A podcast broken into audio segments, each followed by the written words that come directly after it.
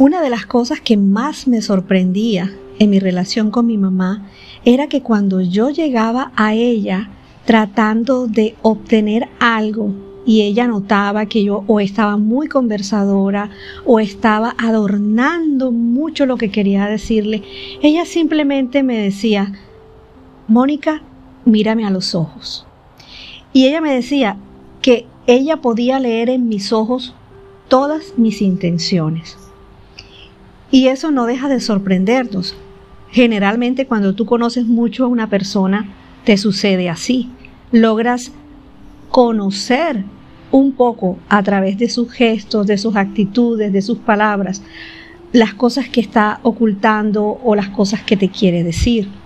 Y si eso pasa con nuestros padres, con nuestros hermanos, con nuestros mejores amigos, ahora imagínate tú cuando nosotros llegamos ante el Señor y exponemos allí nuestra nuestra queja o ponemos delante de Él nuestra alabanza o le alabamos y, le adoramos con gratitud por las cosas que ha hecho. Él tiene un conocimiento increíble de nuestro corazón porque Él nos hizo, Él nos formó, Él nos conoce. Entonces, el, el ir donde Él y hablarle es simplemente llegar a orar con confianza, a decir delante de Él todo lo que nuestro corazón realmente está sintiendo. Porque a Dios le encanta esa conversación honesta. Ese, esa, esa conversación transparente va de la mano al propio carácter de Dios.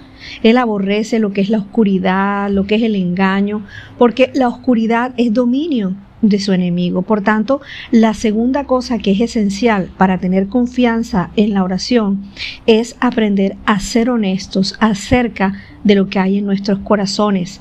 Dios puede manejar nuestras quejas, puede manejar nuestras necesidades, nuestros temores, nuestros fracasos. Él no se va a sorprender ni se va a sentir amenazado porque nos sintamos eh, eh, contentos o nos sintamos bravos o en nuestro corazón haya mezcla o confusiones o, tal vez ante las súplicas infantiles.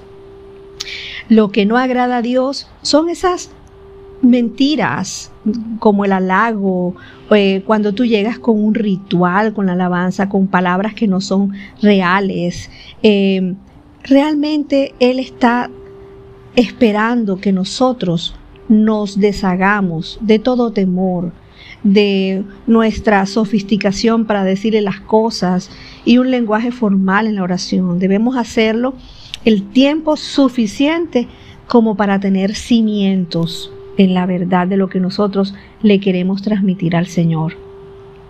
Y si no queremos hacer su voluntad, también hay que sacarlo a relucir para poder pedirle al mismo Dios que nos ayude a superar nuestra rebeldía y aún nuestra necedad.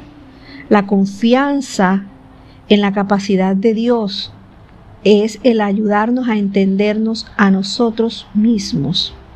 Y cuando deseamos saber la verdad acerca de nosotros, el Señor, que conoce nuestros corazones, nos va a ayudar a ver lo que sucede en nuestro interior. El salmista escribió, Oh Señor, tú me has examinado y conocido. Y David le dijo a Salomón, porque Jehová escudriña los corazones de todos y entiende todo intento de los pensamientos. Entonces, la oración de, de autoexamen cuando se combina con la palabra, nos permite ver lo que realmente sucede en nuestro interior. La Biblia nos muestra nuestros más profundos sentimientos y nuestras verdaderas motivaciones. Nos lleva a, meternos por esos rincones, por esos recovecos donde ocultamos viejos rencores, odios, secretos, resentimientos, amargura. Y por medio de la oración honesta, nosotros podemos sacar esas cosas a la superficie y verlas como son realmente y pedirle a Dios ayuda para, lidiar con ellas. Mira, eh, yo tengo muchos años de, convertida, de, de haber aceptado al Señor en mi corazón. Y aún en este tiempo de mi vida hay cosas que el Espíritu Santo trae a mi memoria, cosas que yo había olvidado. Y le digo, Señor, cómo fue que yo pensé eso, o cómo fue que yo hice eso, o cómo fue que yo actué de esa manera. Y en ese momento, en ese momento, aunque han pasado tantos años, yo siempre le digo, Señor, perdóname, perdóname si te ofendí, perdóname si hice algo incorrecto contra otra persona, perdóname. Y de una cosa podemos estar segura, si pedimos a Dios que nos muestre nuestro corazón, Él lo va a hacer.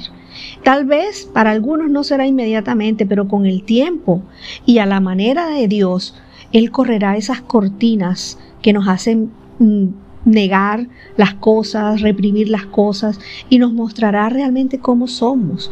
Y mientras todo eso sucede, nosotros vamos a estar cuidados por el Señor.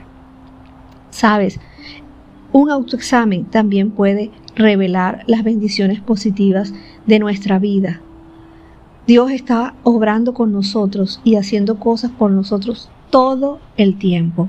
Él nos muestra su bondad, nos llena de su gracia, nos ayuda a crecer a través de la adversidad, nos sostiene en las circunstancias difíciles, nos proporciona maneras de escapar de la tentación y sobre todo nos da su paz.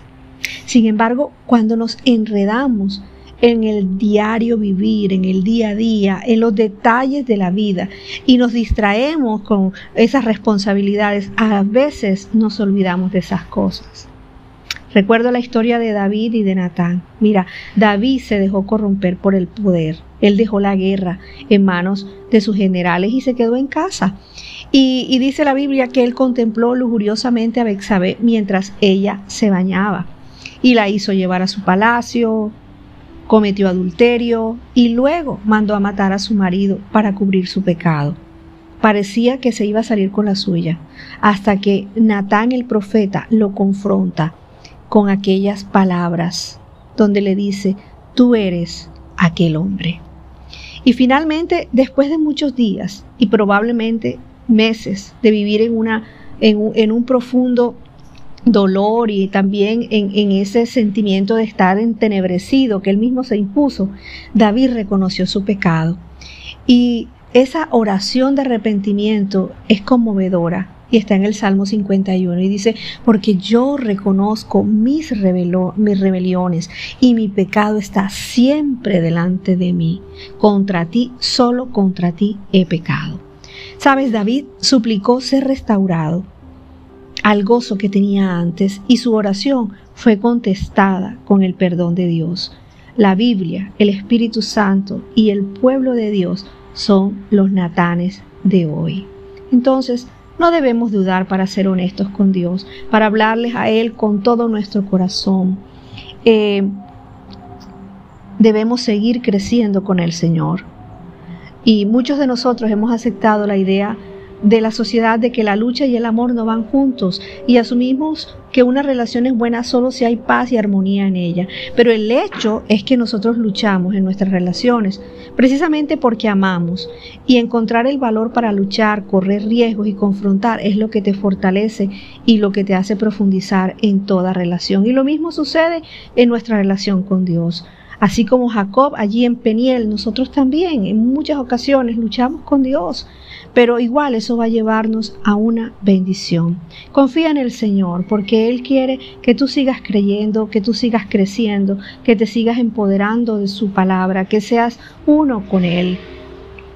Nunca descubriremos la confianza de ser uno con Dios si primero no hemos sido honestos acerca de nuestros pensamientos y nuestras emociones. Recuerda, la integridad es básico para superar la desilusión con Dios y desarrollar la confianza en la oración. Oh Señor, tú me has examinado y conocido. Dios te bendiga.